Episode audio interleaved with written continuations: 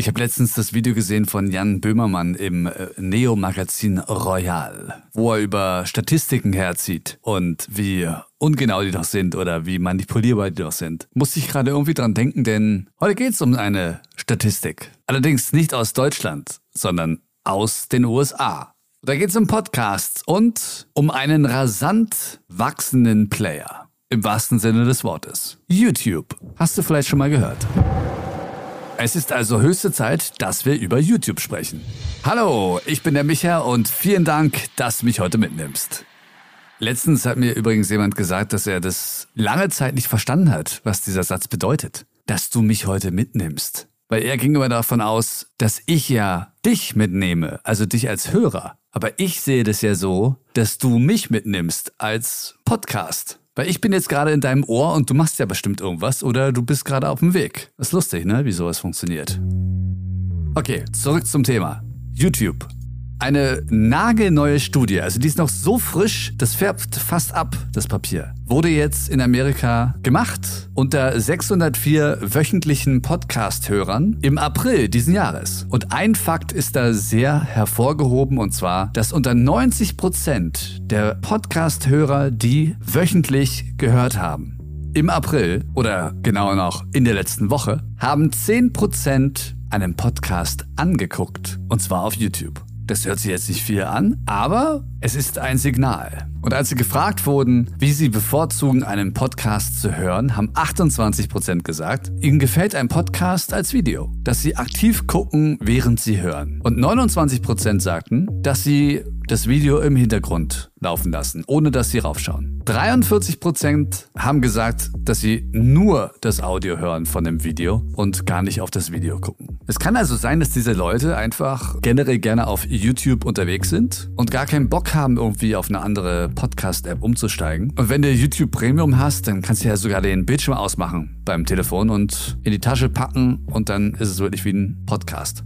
Im Oktober letzten Jahres waren es übrigens noch 57 Prozent, die Audio-Only Podcasts hören. Also die Zahl geht runter. Außerdem zeigt diese Statistik, dass die Leute, die gerne Videopodcasts sich anschauen oder nur anhören, eher die Leute sind, die neu sind bei Podcasting, also die erst im letzten Jahr angefangen haben, Podcasts zu konsumieren. Also zum Beispiel Leute, die im letzten Jahr angefangen haben, Podcasts zu konsumieren gucken zu 33 Prozent das Video aktiv und Leute, die jetzt schon seit über sechs Jahren Podcasts konsumieren, nur 24 Prozent. Die Leute, die Videopodcasts anschauen, machen das bei YouTube, ganz klar. Aber interessanterweise zu 19 Prozent auch bei Spotify. Und Spotify hat übrigens auch bei den Audio-Only-Fans Apple überholt. Die, die Audio-Only hören, 29% gehen zu Spotify, 25% sind bei Apple und 5% davon bei YouTube.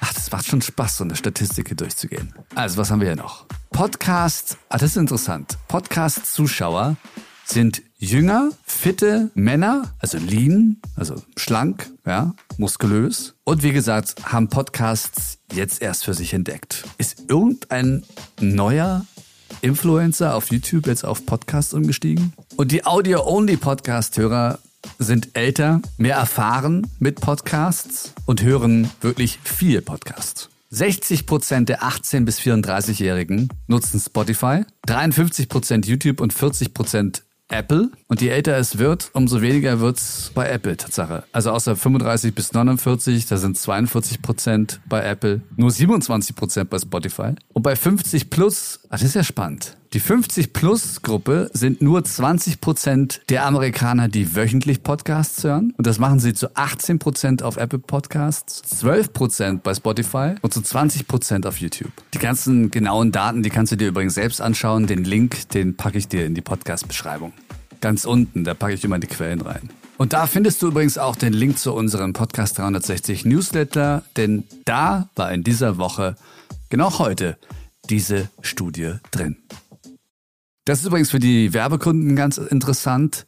58 Prozent derjenigen, die gerne zuschauen beim Podcast, gucken auch, wenn die Werbung gespielt wird. Und das ist mehr als beim normalen Fernsehen. Da sind es so 40 Prozent. Hier geht es auch noch um das Gender, dass Frauen eher zu den neuen Podcast-Hörern gehören als Männer. Und dass Leute, die richtig viele Podcasts äh, konsumieren, große Fans sind von Videostreaming. Also selbst wenn sie das noch nicht mal nutzen, aber sie streamen auch sehr viele Bewegtbild-Inhalte. Das heißt also, würdest du jetzt als Ihr Lieblingspodcaster auch einen YouTube-Podcast hochladen oder auf einmal eine Kamera hinstellen, wenn du aufzeichnest, dann würden sie wahrscheinlich zuschauen. Hier wurde jetzt auch ausgewertet, welche Art Werbung sie gerne hören. Und hier wird ausgesagt, dass Podcast-Hörer lustige und unterhaltsame Werbung in Podcasts bevorzugen, was ja irgendwie auch nachvollziehbar ist. Wer will schon eine staubtrockene Werbung hören? Und sie hören auch gerne länger zu, wenn die Werbung auch Features und Benefits beinhaltet. Und das haben wir auch in vielen anderen Studien schon gelesen, dass dieser Punkt, was habe ich davon, extrem wichtig ist bei so einer Werbung. Und so kann man seine Werbung übrigens auch schreiben und rüberbringen. Das ist ganz wichtig. Wenn rüberkommt, dass nur der Podcaster irgendwas davon hat oder er liest dir irgendwas vor, damit er Geld bekommt und ist selbst lustlos ohne Ende, ja, das ist natürlich nicht wirklich antörend. Was sind also die großen Takeaways von dieser Studie? Hier am Ende ist es nochmal zusammengefasst. Sechs in zehn Podcast-Hörer und Hörerinnen, die wöchentlich hören, sagen, sie bevorzugen Podcasts mit Video. Sechs in zehn. Und die, die neu dazukommen zu Podcasts, interessieren sich sehr in eine Videoerfahrung.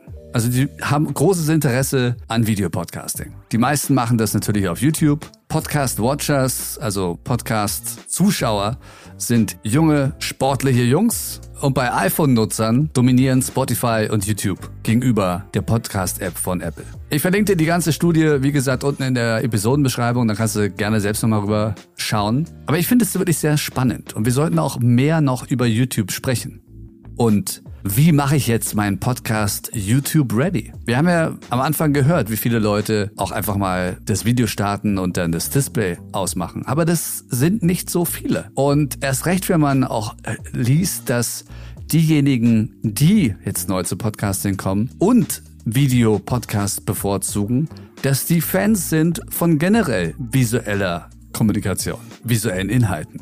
Das heißt, die wirst du wahrscheinlich nicht zufriedenstellen, wenn du einfach dein Podcast-Cover als Hintergrund nutzt, wo sich nichts ändert und dann einfach das Audio als Video hochlädst. Sondern wenn man einen Podcast macht auf YouTube, wenn man das nutzen möchte, da muss man schon in die Tasche greifen, entweder das Telefon rausnehmen oder das Geld und investieren. Und einfach während man einen Podcast aufzeichnet, Video laufen lassen. Und ja, das bedeutet dann wahrscheinlich auch, wenn man das ein bisschen hochwertiger machen möchte, dass man da auch schneidet bei manchen Formaten. Und es ist dann auch wichtig, sich mal hinzusetzen und zu überlegen, wie mache ich denn das jetzt mit der Kommunikation? Also erstens wäre es natürlich generell wichtig, wenn du mit deinem Hörer, mit deiner Hörerin direkt kommunizierst. Aber wenn du jetzt auf einmal auch visuelle Reize reinbringst in deinen Podcast, da muss es natürlich ordentlich kommuniziert werden. Ne? Bestes Beispiel ist äh, Joe Rogan. Da gibt es dann auch oftmals Sachen, die gezeigt werden. Und dann achtet Joe Rogan immer aktiv darauf und